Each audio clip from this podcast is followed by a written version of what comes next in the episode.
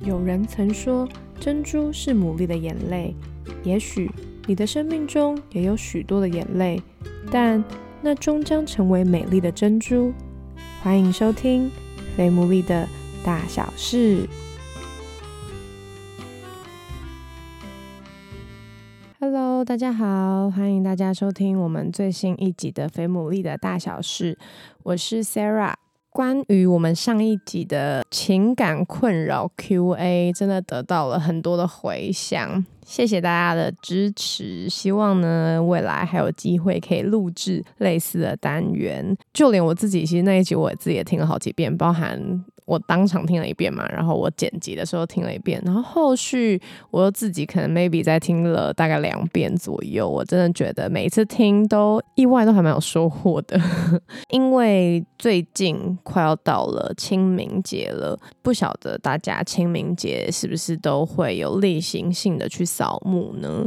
我自己印象蛮深刻的是，我以前小时候。每一次清明节都一定会去扫墓，但好像也不晓得是从什么时候开始，扫墓这件事情就已经不再是我们的习惯了。当然，也有可能是因为过往发起扫墓的大人们，随着年纪渐长，他们可能开车也不太方便，通常墓地都并不是在特别市区的地方，所以渐渐的，好像扫墓对于我自己观察啦，对于我们这个时代的年轻人来讲，好像已经不再是这么普遍的事情了。大家反而比较多是看重的是在这个廉价的假期时间。但我觉得，其实清明节它还是有它存在的意义跟它的价值。包含清明节最直接的就是是一个所谓的慎终追远的时刻，特别是在这个时候，我们可以去追念过去的，不论是跟你很亲近的家人，或者追念古人嘛。我觉得应该是不太会有人特别去追念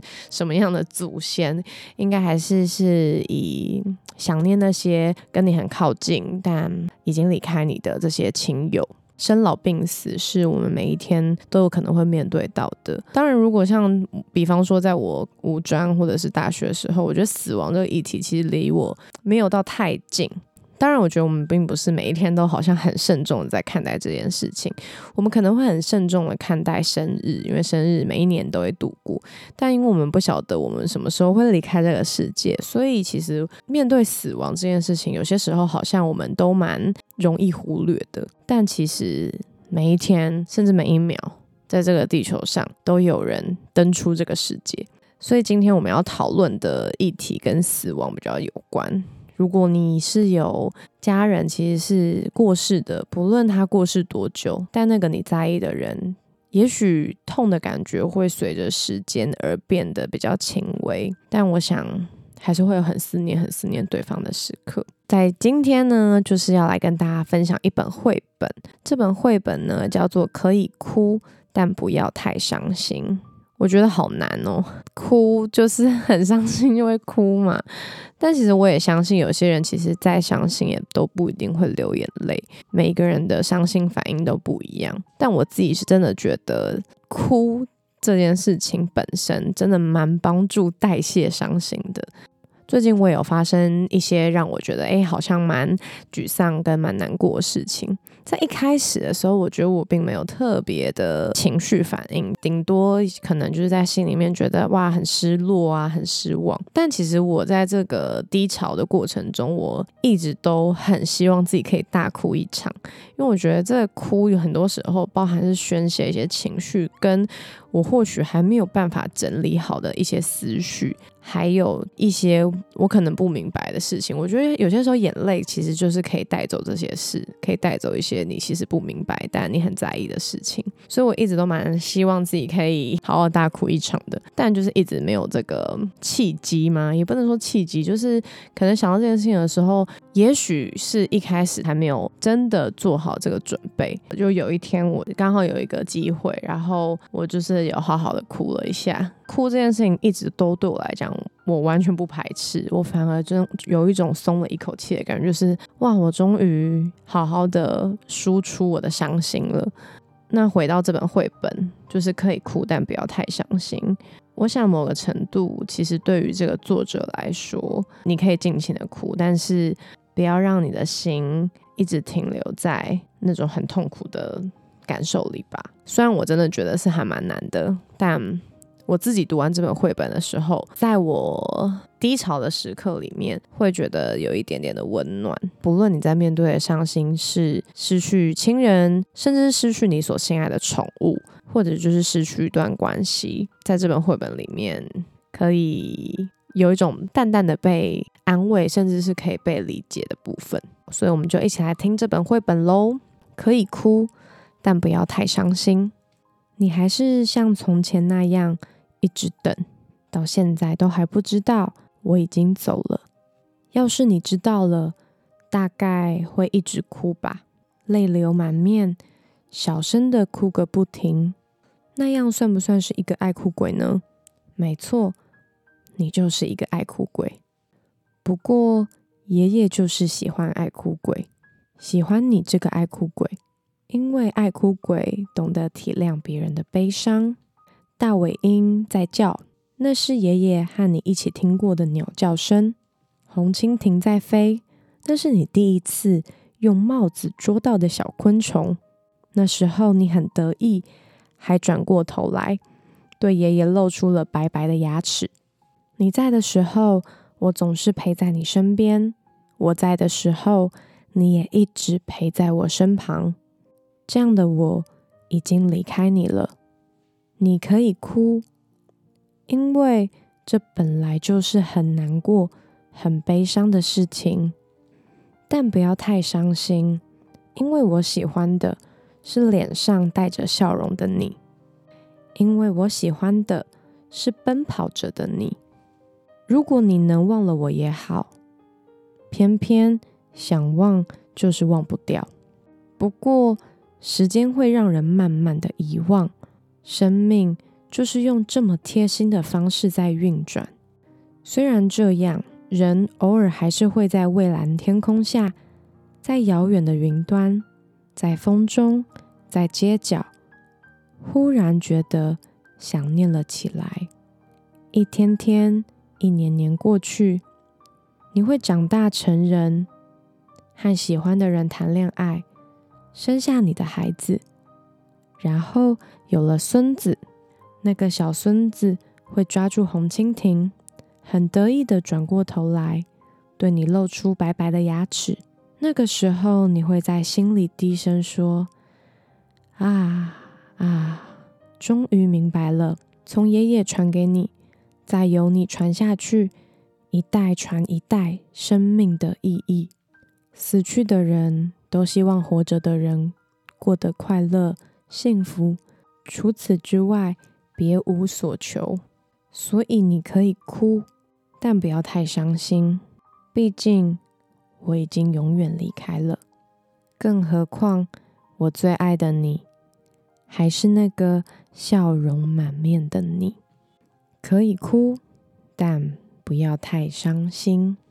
这是一本从爷爷的角度来对自己的孙子说的一些安慰的话。我应该之前没有跟大家分享过，就是关于我自己面对失去亲人的一些经历。我的爸爸在我大概五专，也就是大概我十八岁的时候，因为癌症他就去世了。其实，在面对跟他的关系，从我有印象以来呢，我都不是特别的跟他。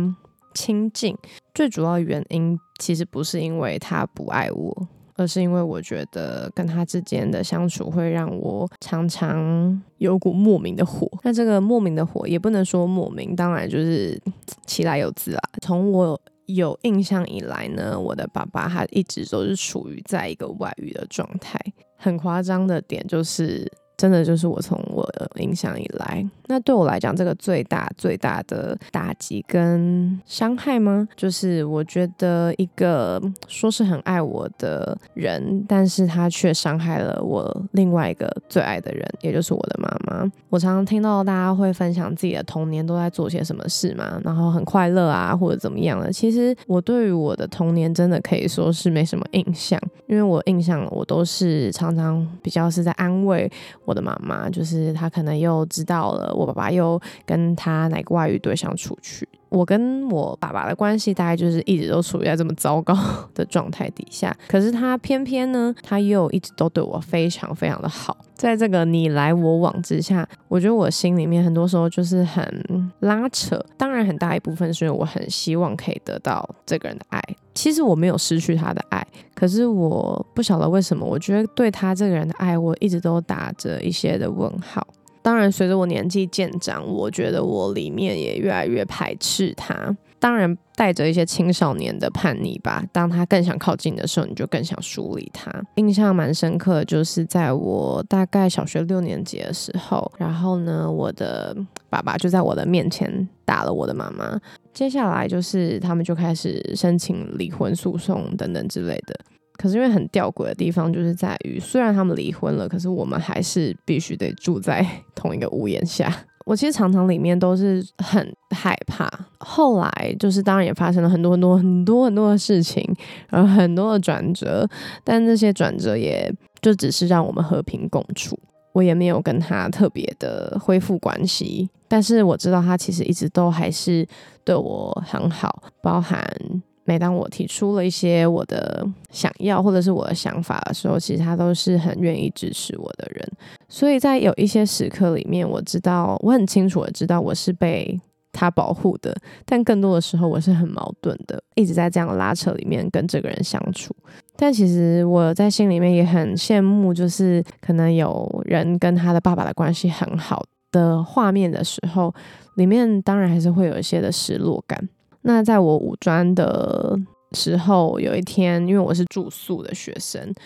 然后有一天早上，我就突然接到我妈的讯息，说我爸住了急诊。我了解状况之后，就发现说，哦，原来他的脖子突然一夜之间肿了很大一块，所以就赶快去了新北市的某间医院。然后那间医院就是表达说，他们没有办法收，因为这个状况有点棘手。后来呢，就转到了台北市的一间比较大型的医院。我接到电话就赶快跑到医院。然后那时候我是也赶快通知我教会那时候青少年的辅导，他们那时候就是蛮鼓励我，就是可以握握我爸的手啊之类的。但其实对于我来讲，这些举动是过去都没有的举动，突然要我做，其实真的是蛮别扭的。但我。就是很听话的小孩吧，所以我就有这么做。所以后来我就握握他的手，然后就也在一边等待医生的判断。后来他很快的就进到加护病房里面，然后就知道说他得的是急性的淋巴癌。不过也幸好是那时候有一些很快速的处置，所以后来有一阵子他就是转出了加护病房，就住到了普通病房。可是因为我是住校生，所以我还是必须回去我的学校里。同时刚好那时候是期末考。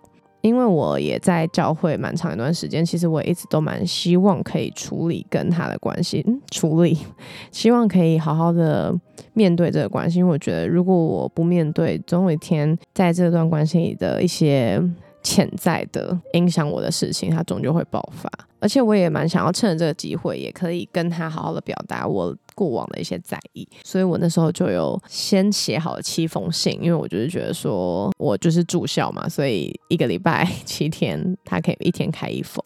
不过我爸就是没有这么做，他就是一天就直接把所有信打开。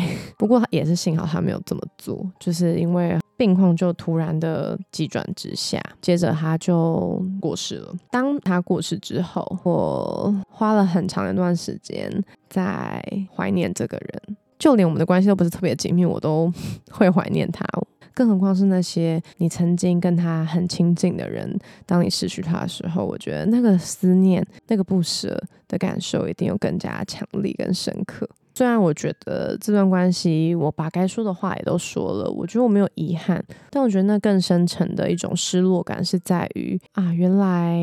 以后我的婚礼我就要自己走红毯，也不是自己啊，我就要就他就没办法陪我走红毯了。然后每当我可能觉得很怀疑自己，或者是当我还是会很需要被支持的时候，我都会想起他肯定是那个会无条件支持我的人。所以我每一年的清明节，我都还是会特别就是把我对他的想念写下来。我觉得这个过程。其实对我来讲蛮帮助的。用一些方式表达自己的想念，表达自己的遗憾，都是可以。其实也不用在清明节啊，任何时候，当你想到的时候，你都可以这么做。那第一个是，当我们面对你可能曾经在意或者是亲近人的离开，你可以表达跟所做的事嘛。那另外一个部分，其实是我们自己会面对死亡。我觉得我们真的常常会忘记，我们这人会死，不知道为什么。不晓得大家会不会跟我一样，就是有些时候你真的会忘记。但是你会突然有一天突然想起来说，哦，对，其实我有一天会死诶的时候，我不晓得大家会不会有一种突然觉得有点紧张，或者是有一点就是那种感觉好怪。那我就记得我很久以前就有开有那个写遗书的习惯，所以呢，每次我只要搭飞机之前，我都一定会重新润饰或者是改一下、新增一下我的遗嘱。蛮多人呢都说过，就是在写遗嘱的时候呢，你。其实会哭，因为你会觉得想到很多事情会很不舍。我自己其实反倒还好诶，我在写遗嘱的时候，我没有特别啊有什么大哭，或者是觉得啊我就是舍不得还是怎么样的。我觉得是。写下遗嘱的时候，是可以让你把一些你不敢说的话，你可以趁这个机会，毕竟就是最后的机会，你可以把它写下来。那我知道现代人都非常懒，所以其实如果你真的很懒得写的话，你也可以用录音的，你可以把它放在你的云端里，然后你可能 maybe 还是要让你亲近人知道你有一个段影片在你的云端影碟当中。当还在这个世上的人，然后还在你的人，他们看到了你所写的文字。你所留下来的话，甚至是你的影片，其实都对于还在这个世上的人来说是非常大的安慰。所以，不论呢，你是在这个清明节，你是。该去好好的整理你对过去你失去的这些亲人，甚至是你的宠物吧。我想，我现在只要想到我好朋友，我因为我很喜欢我好朋友养了两只猫，我只要想到他们会死，我每天不是每天，我每次想到，我真的都会那个撕心裂肺，觉得好痛，好好难过，好想哭。就就是不论你是要去好好的去珍惜你周围的人，是要去好好的去处理你心里面的思念，或者就是你就是好好的写下来，好好的写下的。遗嘱，好好的，可能录一段影片，那什么有备无患。因为其实说好实话，我们真的没有人知道我们哪天会死。我们有些时候真的把死亡想得太遥远了。但是谁知道呢？在这个时候，可能突然一个意外，突然来到一个疾病，没有人知道。但是我们总是对自己的生命太有把握，太有把握的结果就是我们往往没有好好的说再见。我们没有好好的把一些该讲的话讲出来，我们没有好好的珍惜那些我们应该要把握跟珍惜的人。或许在这个清明节里面，你也可以好好的去想一想，去整理自己，勇敢的写下来，勇敢的录下来，勇敢的把它说出来，让清明节它不再只是一个 OK 廉假放假休息的 时间，而是它也有某种程度很重要的意义。总不能祝大家 有一个美好的清明节嘛？但就是希望大家可以好好的想关于这方面的问题，然后好好的珍惜在你身边的家人、朋友，还有每一个爱你的人以及你爱的人。那我们今天这一集就到这里喽。如果有什么问题的话，欢迎私讯我们 F A T M O O L E E，我都会一一的回复大家。我们就下集再见，大家拜拜。